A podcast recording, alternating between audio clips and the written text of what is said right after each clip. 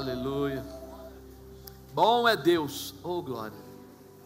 Você falou para o Espírito Santo: Vem, faz morada, faz de mim o seu lar. Se você for na, na casa das pessoas, você vai ver que cada um tem uma característica, né? Cada casa tem uma característica. Você vai numa casa, ela é bem clean, bem pintada de branco lá dentro, um sofazinho só, um aparelho de TV pequeno. Mas você vai em outra casa, de repente ela gosta das paredes coloridas, ela gosta né, de coisas totalmente diferentes. E o sofá já é bem grandão, quase do tamanho da casa inteira. E aí a televisão também já é 80 polegadas, ocupa uma parede inteira. São características de cada pessoa. É o lar, é onde as características das pessoas se estabelecem. Mas você falou para o Espírito Santo: Espírito Santo, entra, faz morada. Esse é o teu lar. Então agora, quem vai dar as características para a sua vida é o Espírito Santo. Quem vai trazer aí dimensões aí da parte de Deus é o Espírito Santo. E talvez ele entre lá e encontre coisas que não deveriam estar lá, e já que você falou que é o lar dele, ele tem liberdade de tirar. Ele tem liberdade de restaurar, de mudar algumas coisas para melhor, lógico. Com certeza, ele nunca vai fazer o pior. Então prepara o teu coração, porque o que você pediu para ele hoje, com certeza tem resposta dele para você. Tem coisas que ele tem preparado e vai fazer de uma forma especial. Mas é interessante que Deus tem coisas fantásticas para nós. Mas para que a gente entenda um pouco disso, a gente tem que lembrar que nós temos que colocar Deus em primeiro lugar. Deus Pai, Filho e Espírito Santo, ele tem uma dimensão muito especial, né? Ele tem provisão para nós. E esse Deus que tem provisão, ele tem a provisão, mas ele quer entregar para aqueles que o reconhecem como Deus, como Senhor, como Pai, como aquele que faz parte da sua vida.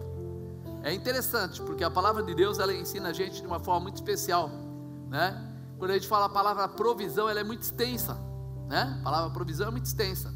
Se você está precisando de dinheiro, está passando um momento de aflição financeira muito grande, e alguém vem até você e fala assim: Olha, Deus está enviando uma provisão. Você pensa logo no que? Dinheiro, é ou não é?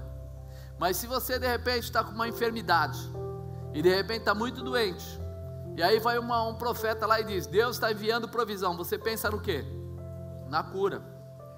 Você percebe que a palavra provisão por si só, ela é muito avantajada, ela toca em muitas áreas ao mesmo tempo e pode todas as coisas, principalmente quando a provisão vem de Deus.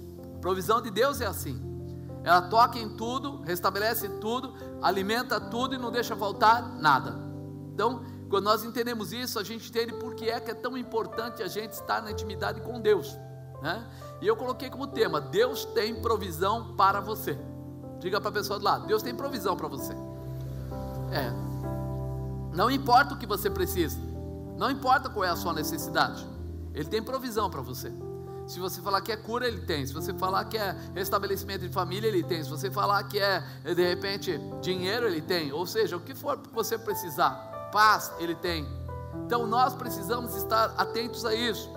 E o ensinamento de Jesus para os seus discípulos era constantemente ratificado com a palavra de direcionamento para que todos colocassem Deus em primeiro lugar nas suas vidas.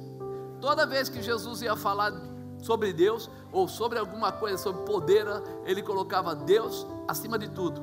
Ele colocava Deus como alguém muito especial. Eram palavras de confirmação e reconhecimento de onde viriam as bênçãos e os cuidados para a vida deles. Ele ensinava, ele estava ensinando cada um deles e dando direção para eles, que toda a provisão deles viria sempre de Deus, que o Senhor tinha o melhor, que o Senhor podia todas as coisas. E Jesus fazia questão de reafirmar quem ele era diante de Deus. Nunca Jesus disse assim: olhe para mim porque eu sou, porque eu posso, porque eu tenho, porque eu faço. Ele sempre colocava Deus como Senhor. Ele sempre apresentava Deus como Senhor. E quando chamaram Jesus de bom, ele disse: Bom é o meu Pai. Porque ele não falou, sou bom mesmo, eu sou o cara. Eu não queria dizer isso para vocês, mas eu sou filho de Deus e eu sou o cara. Ele falou: Não, não, bom é meu Pai. Porque ele sabia que ele estava ali com um projeto, com uma identificação para uma grande realização, mas era um projeto que descia do céu, ou seja, pertencia ao céu, pertencia a Deus. Quando nós entendemos isso, ele vai demonstrando para a gente o que? Honra somente a Deus, não é verdade? Quando perguntaram para ele sobre os tempos, quando ele voltaria, o que aconteceria, ele falou que somente o Pai sabia o tempo e a hora certa da vinda. Ele continua dizendo que é Deus, que é o Senhor.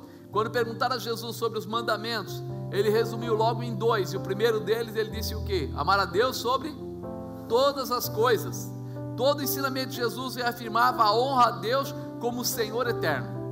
Toda vez que Jesus ia ensinar, ele nunca procurou ter alguma coisa para ele, ele sempre mostrou que ele estava ali com um projeto e que esse projeto tinha uma determinação de levar o ser humano, nós, até Deus.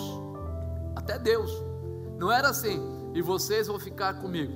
Ele disse que ia para a casa do Pai, e lá ia preparar morada para eles. Ou seja, ele não colocava assim, ó, eu vou para minha casa, chegando lá, eu vou arrumar um cantinho para vocês, sabe? Vai ter uma caminha, uma cadeirinha, alguma coisa. Não, não, não. Ele falou que ia para a casa do Pai e ia preparar morada para vós. Então, nós começamos a ver como é uma responsabilidade. E os discípulos dele entenderam isso. O próprio Paulo, em Filipenses 4,19, olha o que ele diz: O meu Deus segundo as suas riquezas, suprirá todas as vossas necessidades em glória por Cristo Jesus. Ele não fala, Jesus vai fazer, ele fala, o meu Deus, segundo as suas riquezas, suprirá todas as vossas necessidades em glória por Jesus Cristo. Ele dá a declaração: Jesus é o intercessor, mas quem dá o deste da raia, da onde vem o milagre? De Deus. Então, Paulo entendeu o que Jesus ensinou. E todos aqueles discípulos que estavam com ele, eles iam entender uma razão, que havia uma manifestação que estava determinada para eles. Jesus tinha um ensinamento constante. Mas por que, que Jesus tinha que ensinar constantemente? Porque ele não tinha tanto tempo para ficar. Quanto foi o tempo que Jesus ficou no seu ministério? Três anos. Três anos é, é rápido. Quanto tempo faz que aceitou a Jesus? Quem aceitou a Jesus há mais de três anos, levanta a mão. Aí, levanta a mão. Há mais de três anos, quer dizer que Jesus já teria ido embora. É. Nesses três anos, ele tinha que ensinar aqueles discípulos de uma forma muito profunda. Não mais ou menos. Hoje a gente tem visto o pessoal tentando entronizar a si mesmo, né? Não, Deus é, nós somos o centro das atenções de Deus. Não, nós, é, sabe que nós somos muito importantes para Deus.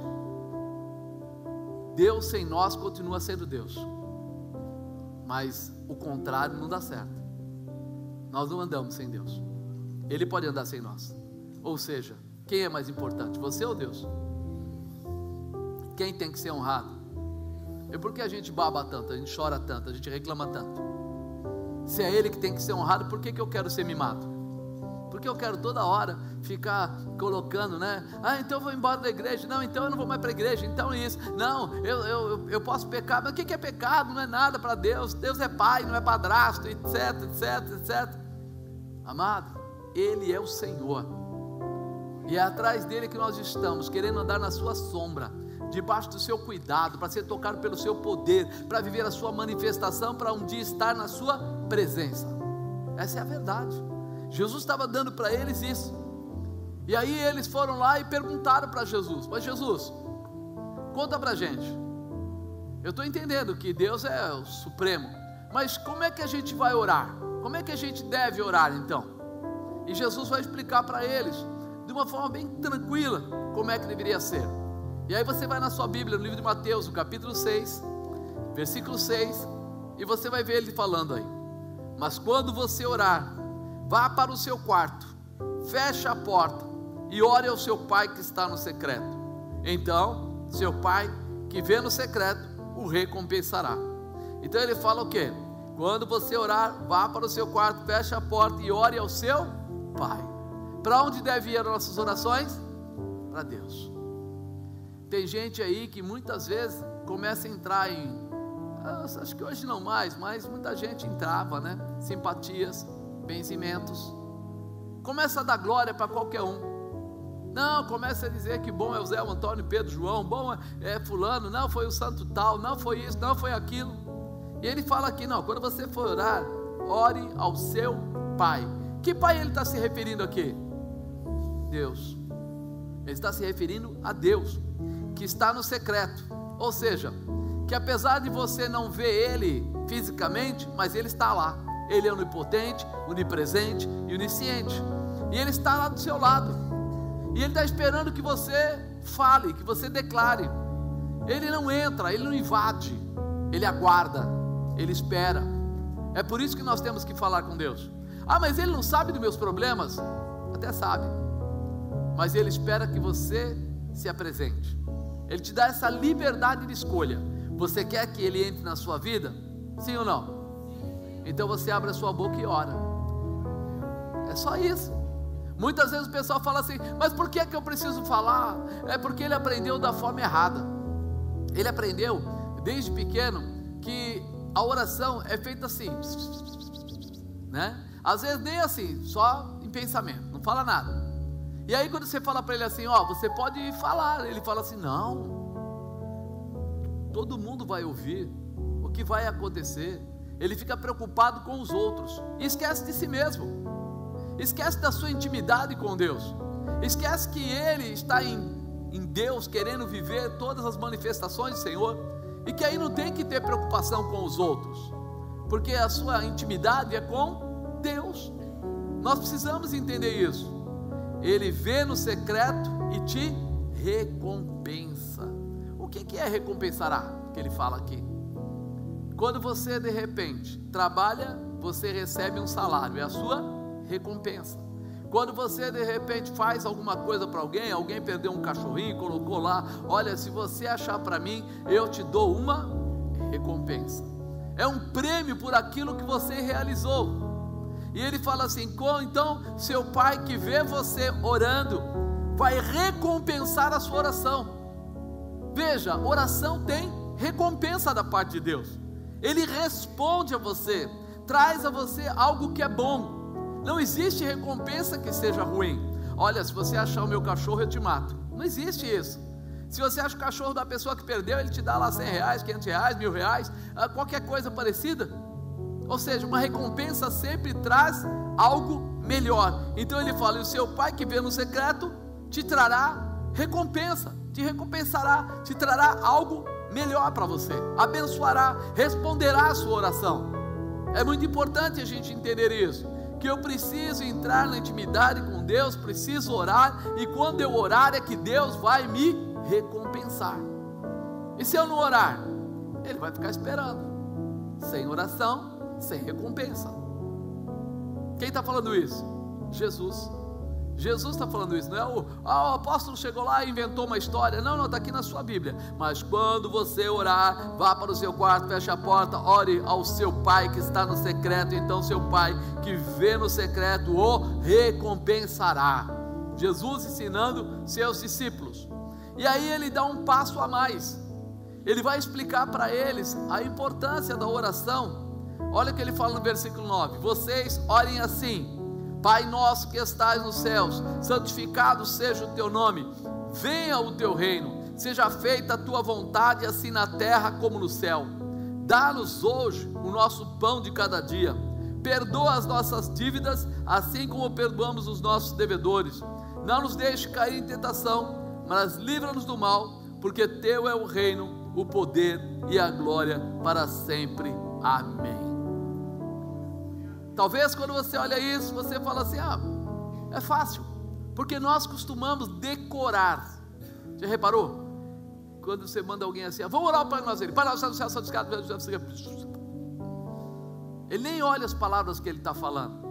Mas quando Jesus foi dar para eles a oração, tinha uma identidade na oração, tinha uma razão, tinha um motivo em cada palavra que ele foi colocando, cada, vamos dizer assim, cada parágrafo tinha um motivo, tinha uma razão.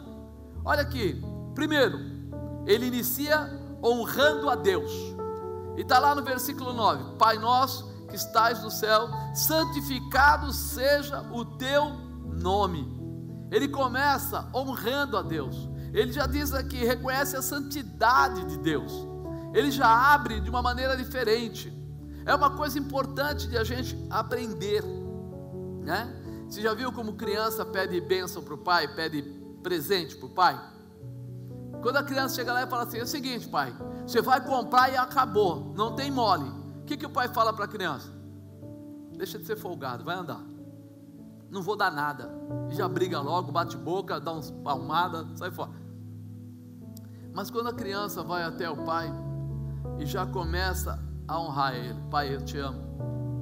Pai, o senhor é tão legal. Pai, eu reconheço. Aí o pai já fica meio frouxo. Sim ou não? É ou não é? Estou falando mentira? O filho, quando sabe como chegar no pai, ele, a primeira coisa, ele vai lá e senta no colo do pai. E o pai já fala: aí vem, aí vem. Segunda coisa é carinho no rosto do pai, vai lá, dá um toquezinho, encosta a cabeça no peito do pai, espera o intervalo do jornal, porque ele sabe que se ele entrar no meio do jornal, o pai dele vai falar: Espera um pouco, estou ouvindo o jornal. Ele deixa chegar no intervalo. Quando chegar no intervalo, aí ele aproveita e solta. Quando nós olhamos para cá, a gente vê assim Jesus ensinando eles: Olha, quando você for, forem orar, comecem mostrando, honrando, mostrando que vocês acreditam em Deus, no poder de Deus. E ele fala: Pai nosso que estás nos céus, santificado seja o teu nome. Como é que você tem começado as suas orações em casa? Como é que você tem ajoelhado lá e vai falar com Deus à noite? Senhor, já está tarde, eu cheguei agora, vim do trabalho, ou vim da igreja, ou vim de algum lugar, e o Senhor sabe que eu tenho pouco para falar. Senhor, guarda agora à noite, amanhã de manhã eu tenho que trabalhar, que amanhã de manhã o ônibus não quebre, não dê problema. O Senhor entendeu ou precisa que eu desenhe? Imagina Deus olhando para você. É amanhã que o ônibus vai quebrar. Por quê? Porque ele vai falar, deixa ele se virar, que oração xarope é essa? Que oração é essa? Agora, quando você vai à noite lá e já fala, Senhor, Tu és fantástico, maravilhoso, tremendo. O Senhor é bom demais. Obrigado pelo dia de hoje. Senhor, obrigado porque eu ganhei uma família naquela igreja maravilhosa. Tem irmãos na esquerda, na direita. Olha quantos irmãos você tem aí. Né? Obrigado, Jesus. Tem tantas coisas boas, tantas pessoas novas que entraram na minha vida. Obrigado pelo meu trabalho, obrigado pela, pela minha esposa, meu marido, pelo meu filho, pela minha filha. Você vai falando com ele de uma forma, agradecendo a ele por tudo que você tem e vai mexendo com o coração de Deus. Ele fala: Olha, ele não esqueceu nem do cachorrinho. Ele agradeceu até pelo papagaio. Cara, é uma pessoa que né, tem sensibilidade. Então Jesus inicia ensinando eles a honrar a Deus. Segundo, reconhece a soberania de Deus. Venha o teu reino, seja feita a tua vontade, assim na terra como no céu. Ele fala: Venha o teu reino. Ele já está dizendo assim: Eu reconheço que o Senhor é Deus, que o Senhor é, é Rei no céu, que o Senhor é poderoso. Pai, olha, o Senhor é, é o mais forte, o Senhor é maravilhoso. Pai, gosto tanto do Senhor. Não é assim que o filho faz? Eu até brinquei de manhã que eu falei assim que quando eu era menor, né, mas garoto assim e tal, né, eu achava que meu pai era devia ser parente do super-homem. Porque eu achava assim que nada poderia pará-lo, atrapalhá-lo, impedi-lo. E olha que eu vi ele ficar doente, vi coisas acontecerem, mas ele, ele estava sempre disposto. Se eu ficasse doente, eu lembro que teve uma fase da minha vida que eu comia e passava mal, do domingo principalmente, à noite, né? Eu tinha maneira de jantar e correr na rua e logo passava mal. E eu voltava, aí eu punha tudo para fora tal. Nenhuma vez ele disse assim: não vai mais brincar na rua, não faz. Ele ia lá, me segurava a testa, me apoiava, dava a, alguma coisa para mim tomar, ficava comigo todo o tempo. E eu falava assim: se a enfermidade vier, mas ele estiver do lado, eu sei que a enfermidade vai parar, porque ele resolve. E meu pai, ele era assim, dois metros de altura, mais ou menos 100 quilos não, ele era menor que eu, assim, bem magrinho, né? Mas eu olhava para ele e via a razão da minha vitória. Eu sabia, se ele está junto, vai dar certo. vai acontecer. Nós vamos alcançar o objetivo. Isso é quando você reconhece soberania, quando você reconhece que há fortaleza, que há poder. Agora imagine ele falando: Vem o teu reino. Você já está dizendo assim: Tu és Deus e tem um reino. O Senhor é poderoso e pode todas as coisas. Seja feita a tua vontade. Nós estamos aqui para ver a tua vontade acontecer, assim na terra como ela acontece no céu. É uma das determinações mais fortes que o pessoal nem repara. Quando ele fala, seja feita a tua vontade, assim na terra como no céu. Nós estamos chamando o céu para a terra. Nós estamos chamando, peraí, mas o que é chamar o céu para a terra? No céu tem enfermidade, no céu tem roubo, traição, prostituição, mentira, engano. Não. Nós estamos chamando a presença de Deus com tudo que Ele é, com a santidade dele para a nossa vida. Ah, mas o mundo jaz no maligno. É verdade, irmão. Mas você não é do mundo, você está de passagem. Por isso, há um lugar na tua vida para Deus. Não foi isso que você cantou para o Espírito Santo aí? Que ele é o teu, a tua morada, é o lar, é isso é aquilo. Então é isso que acontece. Nós acreditamos que ele vem e muda a nossa estrutura. Não por uma hora, não por 15 minutos de oração, mas eu começo a acreditar e a viver isso como algo real. Ele fala: Venha o teu reino, reconhecimento de que Deus é rei na terra e no céu. Reconhece que não há limites para Deus. Seja feita a tua vontade, assim na terra como no céu. Fica claro que Deus tem o melhor, que Ele é perfeito e que para nós na terra, que o melhor seria se pudéssemos ter a mesma manifestação aqui na terra que já existe no céu. Jesus está ensinando que o comportamento de reconhecimento da soberania de Deus terá este milagre para os dias presentes. De lá para cá. Ele fala: você está chamando a existência o poder de Deus. A oração tem este poder. A oração tem este poder. Quando você vai lá e ora ao Senhor, você está trazendo, chamando, buscando aquela manifestação para agora, para já, para sua casa, para sua família, para sua vida. Está trazendo para você. Terceiro, pede para viver as promessas de Deus. Então, você já sabe que é um, para honrá-lo, já reconhece a soberania dele, e agora você pede para viver as promessas de Deus. Dá-nos hoje o nosso pão de cada dia, perdoa as nossas dívidas, assim como perdoamos aos nossos devedores. Não nos deixe cair em tentação, mas livra-nos do mal, porque teu é o reino, o poder e a glória para sempre. Amém. Aqui ele começa falando o quê? Dá-nos hoje o pão nosso de cada dia. É como se ele estivesse dizendo assim: Senhor, eu preciso que o Senhor seja o provedor da minha vida todos os dias.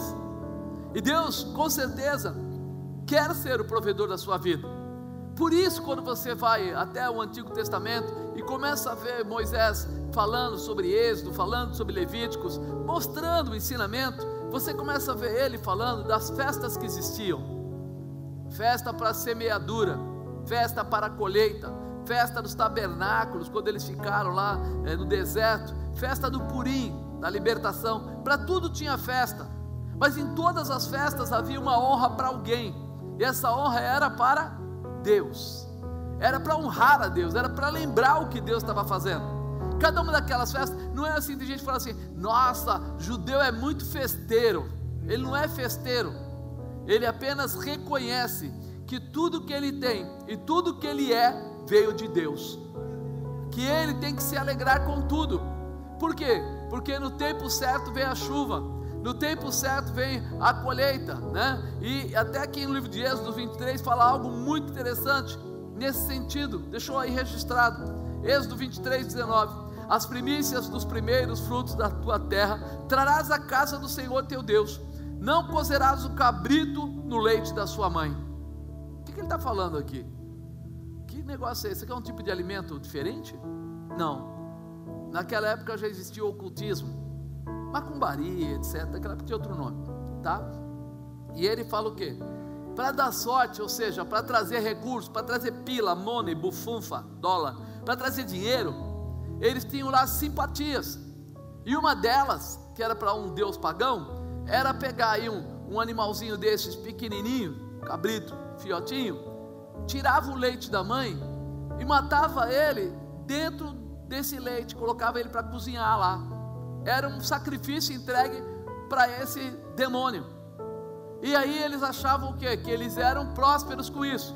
Então, naquela época já tinha uma palavra declarada de Deus para que não fizessem simpatias, para que não entrassem em benzimentos, para que não entrassem em situações dessas, porque Deus era capaz de trazer a eles toda a sua provisão. Não havia essa necessidade. Mas se eles fizessem, ao invés de trazer bênção, traria maldição, não traria bênção. Então ele fala aí: as primícias dos primeiros frutos da tua terra trarás à casa do Senhor teu Deus, não cozerás o cabrito no leito da sua mãe.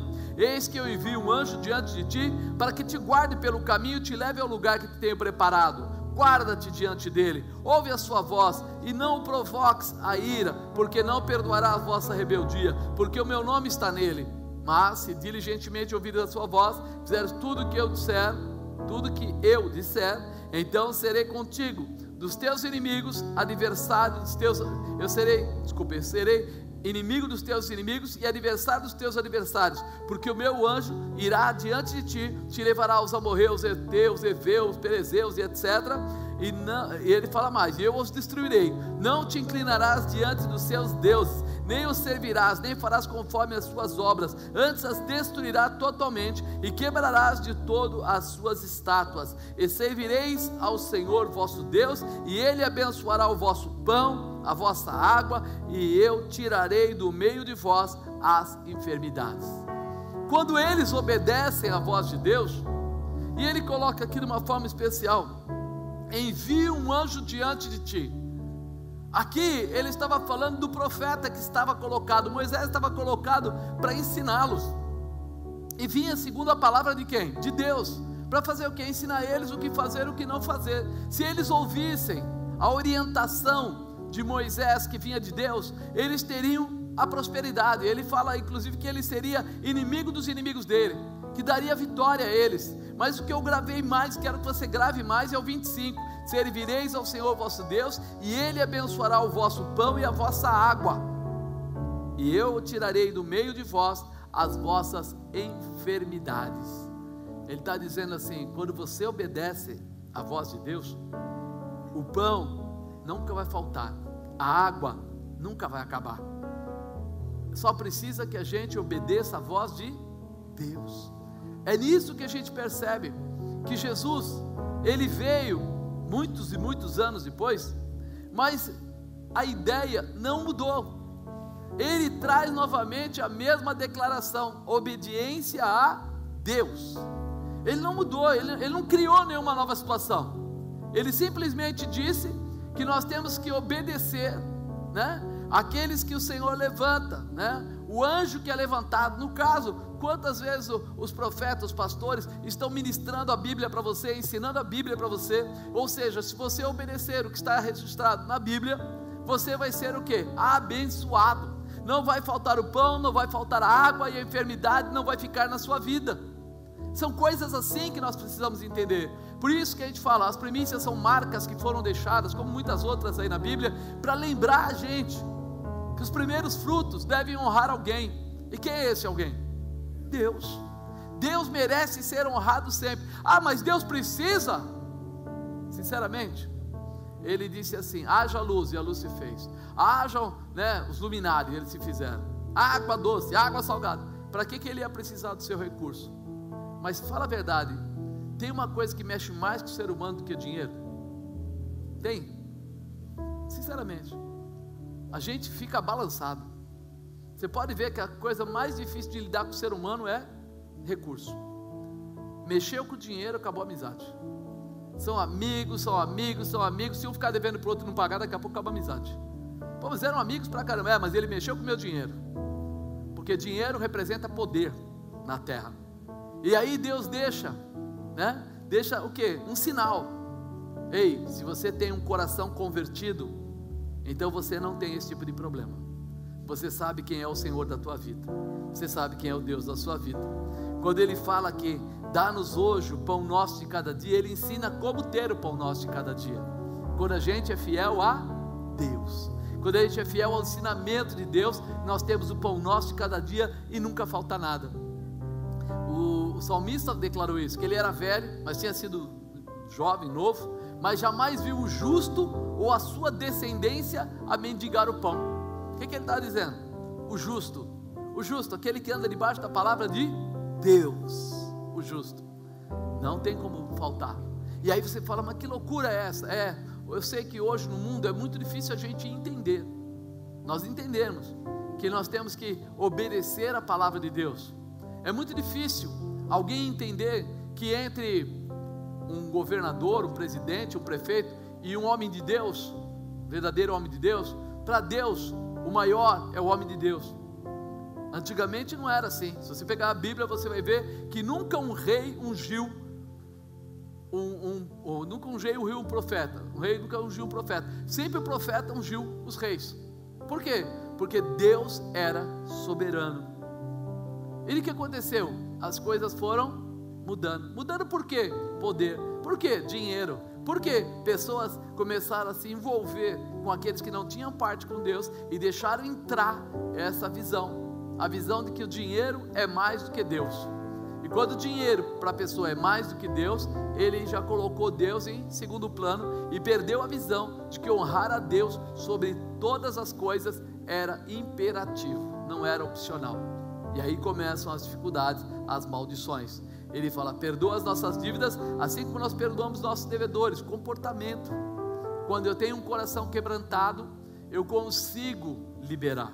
Quando eu não tenho o coração quebrantado, quando meu coração é apertado, é preso nas coisas do mundo, eu não libero. E não nos deixe cair em tentação, mas livra-nos do mal. Por quê? Porque teu é o reino, o poder e a glória para sempre. Ele quer dizer: Senhor, eu sei que a minha carne é fraca, eu sei que eu posso tropeçar, e eu peço a tua ajuda. Não me deixa cair em tentação, me fortalece para eu vencer. E aí ele coloca: Porque teu é o reino teu é o poder, tua é a glória. Para quando? Para todo sempre. Depende do Senhor.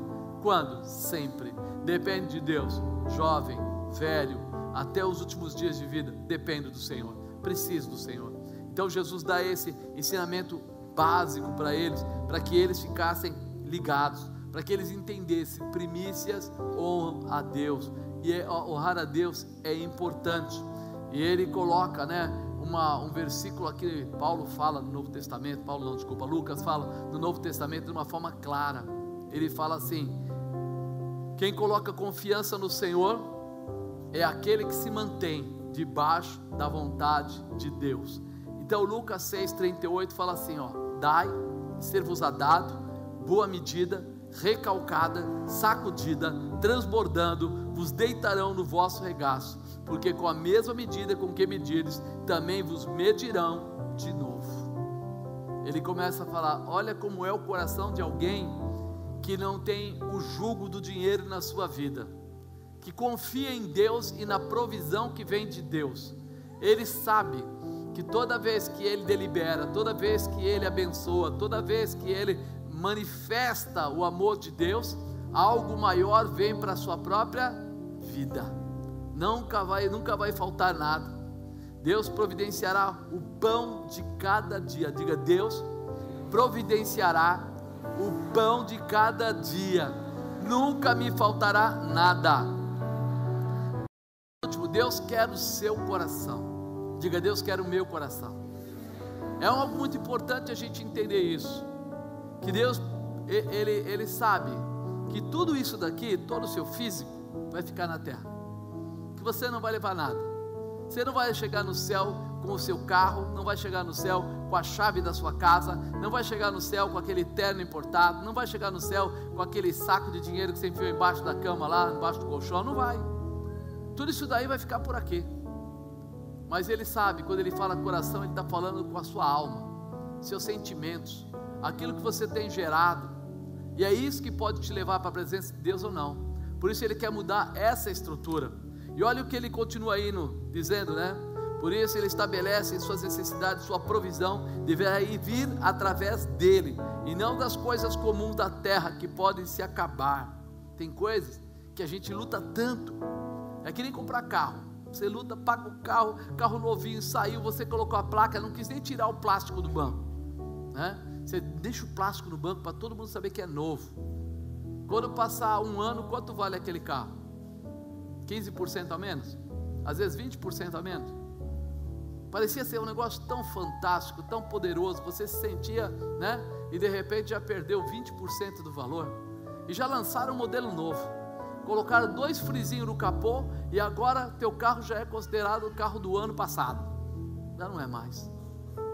Por isso ele, ele fala aqui, versículo 19: Não acumuleis para vocês tesouros da terra, onde a traça, a ferrugem destrói, onde os ladrões arrombam e furtam, mas acumulem para vocês tesouros do céu, onde a traça e a ferrugem não destroem, onde os ladrões não roubam, não arrombam nem furtam pois onde estiver o seu tesouro, aí também estará o seu coração. Nós às vezes estamos tão envolvidos, querendo melhorar o nosso perfil, que as pessoas nos vejam melhores, que, que a gente fique bem, e há um grande investimento para isso um grande investimento.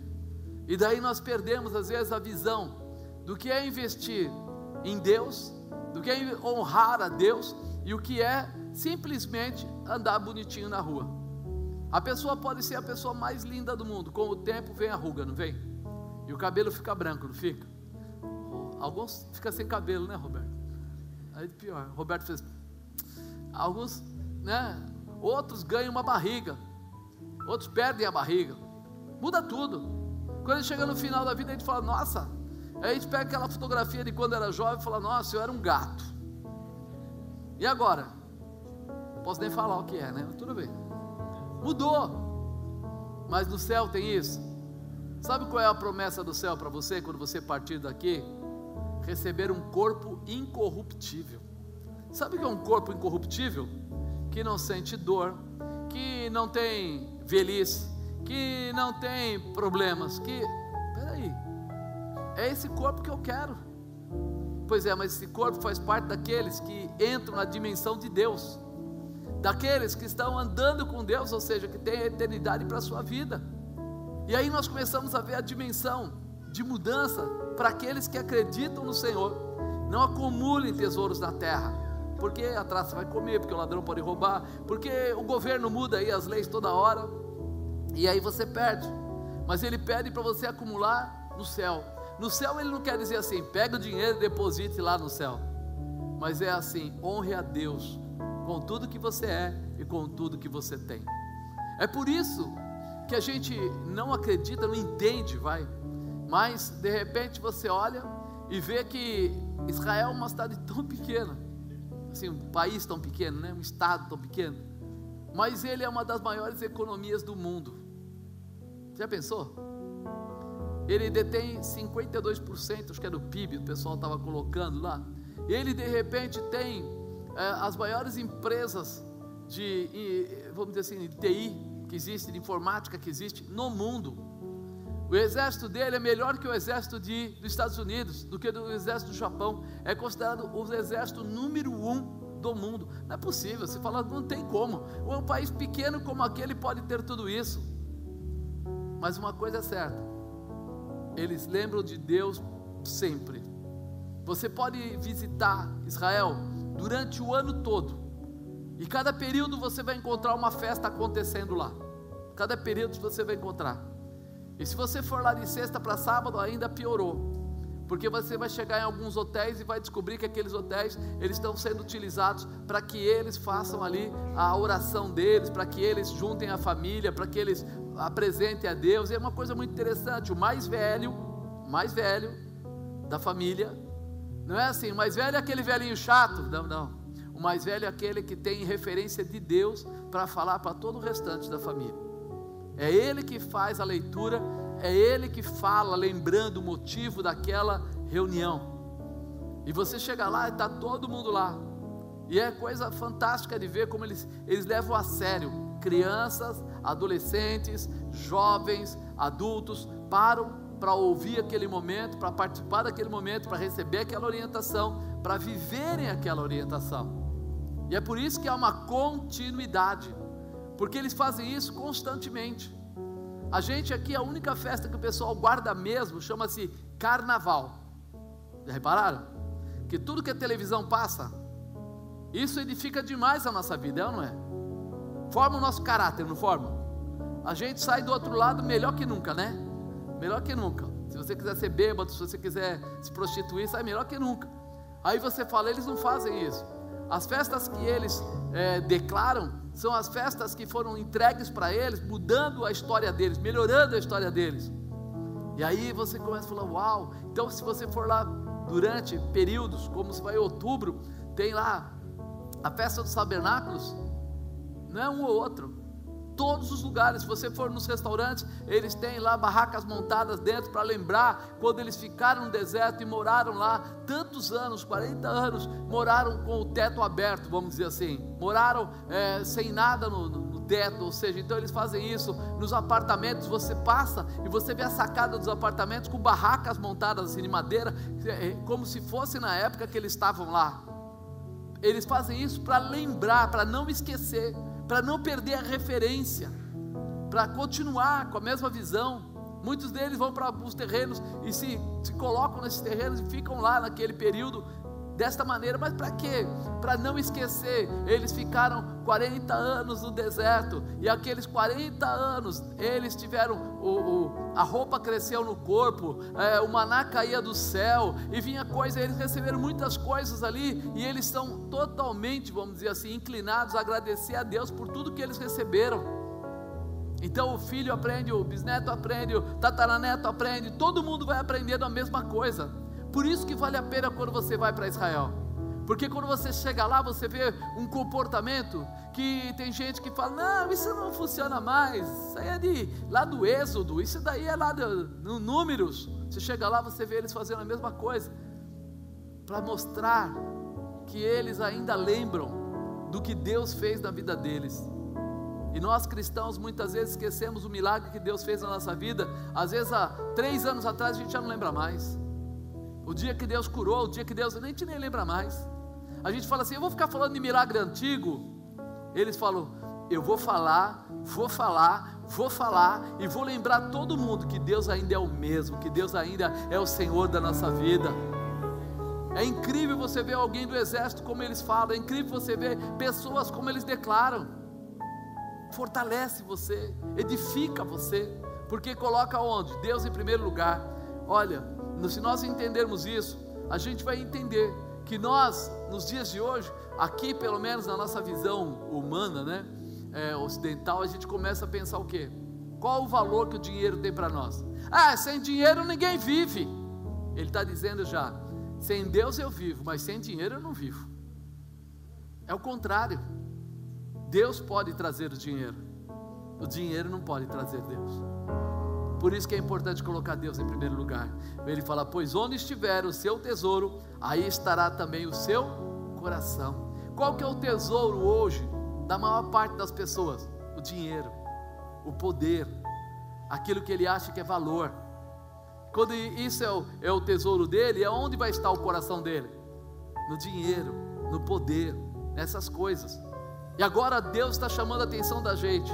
Espera aí, Será que o seu tesouro é amar a Deus sobre todas as coisas? Será que Ele é o Senhor da sua vida?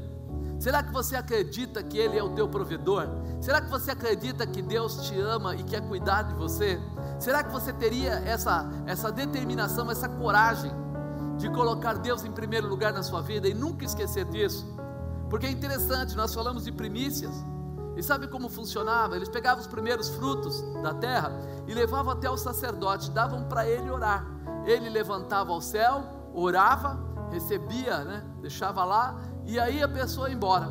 Mas sabe o que acontecia depois disso? Qual é a próxima ordem? Era assim: quando você for colher, tudo que você estiver colhendo e cair na terra, você não pega.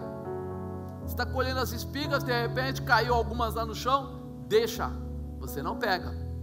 E também você não vai colher perto da sua cerca, perto da divisão do seu terreno com o seu vizinho, você não vai colher. Aí fala, mas por que eu não vou colher, não vou pegar do chão? Porque isso é uma oferta especial para órfãos e viúvas. Da mesma, do mesma colheita, Deus já dava determinação para separar. Uma parte você honrava ele, outra parte você dava para as viúvas, outra parte você já estava dando para os órfãos. E isso não era, é, é, então ele ficava, ficava sem nada? Não. E o que ficava com ele era o suficiente. A pessoa que recebia aquilo era o suficiente. Tinha outras ofertas que eles faziam nesse, nesse interim, mas só na colheita você já vê aí três condições diferentes: primeiro para Deus, segundo para a viúva, terceiro para os órfãos. Já era uma demonstração de que nunca ia faltar nada para eles. Parecia ser uma proposta de perda, mas era uma proposta de ganho, porque Deus se colocava como seu provedor. Nós nos assustamos. O que? Eu tenho, eu vou dar primícias, eu vou dar um dízimo. Peraí, isso pode ficar menos. Isso, não, não, não. Fica tranquilo. Deus determina, orienta e Deus prospera e estabelece.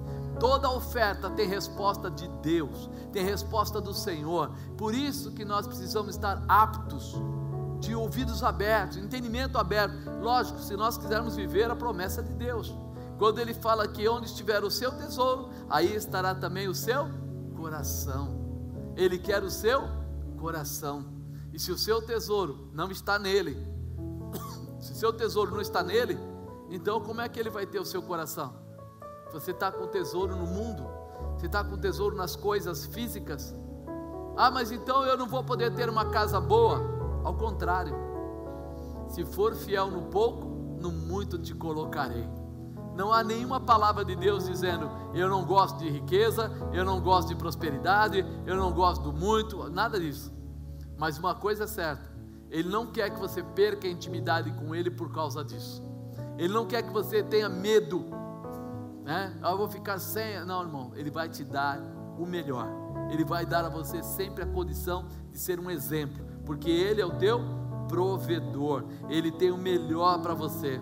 Então, se você coloca em primeiro lugar as coisas do mundo, o seu coração está no mundo. Se você coloca em primeiro lugar as coisas de Deus, então seu coração estará em Deus. Primícias é um ato de honrar a Deus, de abençoar a tua vida. Por isso que Deus tem uma provisão para você e Ele quer tratar essa provisão de uma forma especial. Você precisa estar pronto para viver o melhor de Deus, para ter a grandeza de Deus. Por que, que Ele fala, se for fiel no pouco, no muito te colocarei.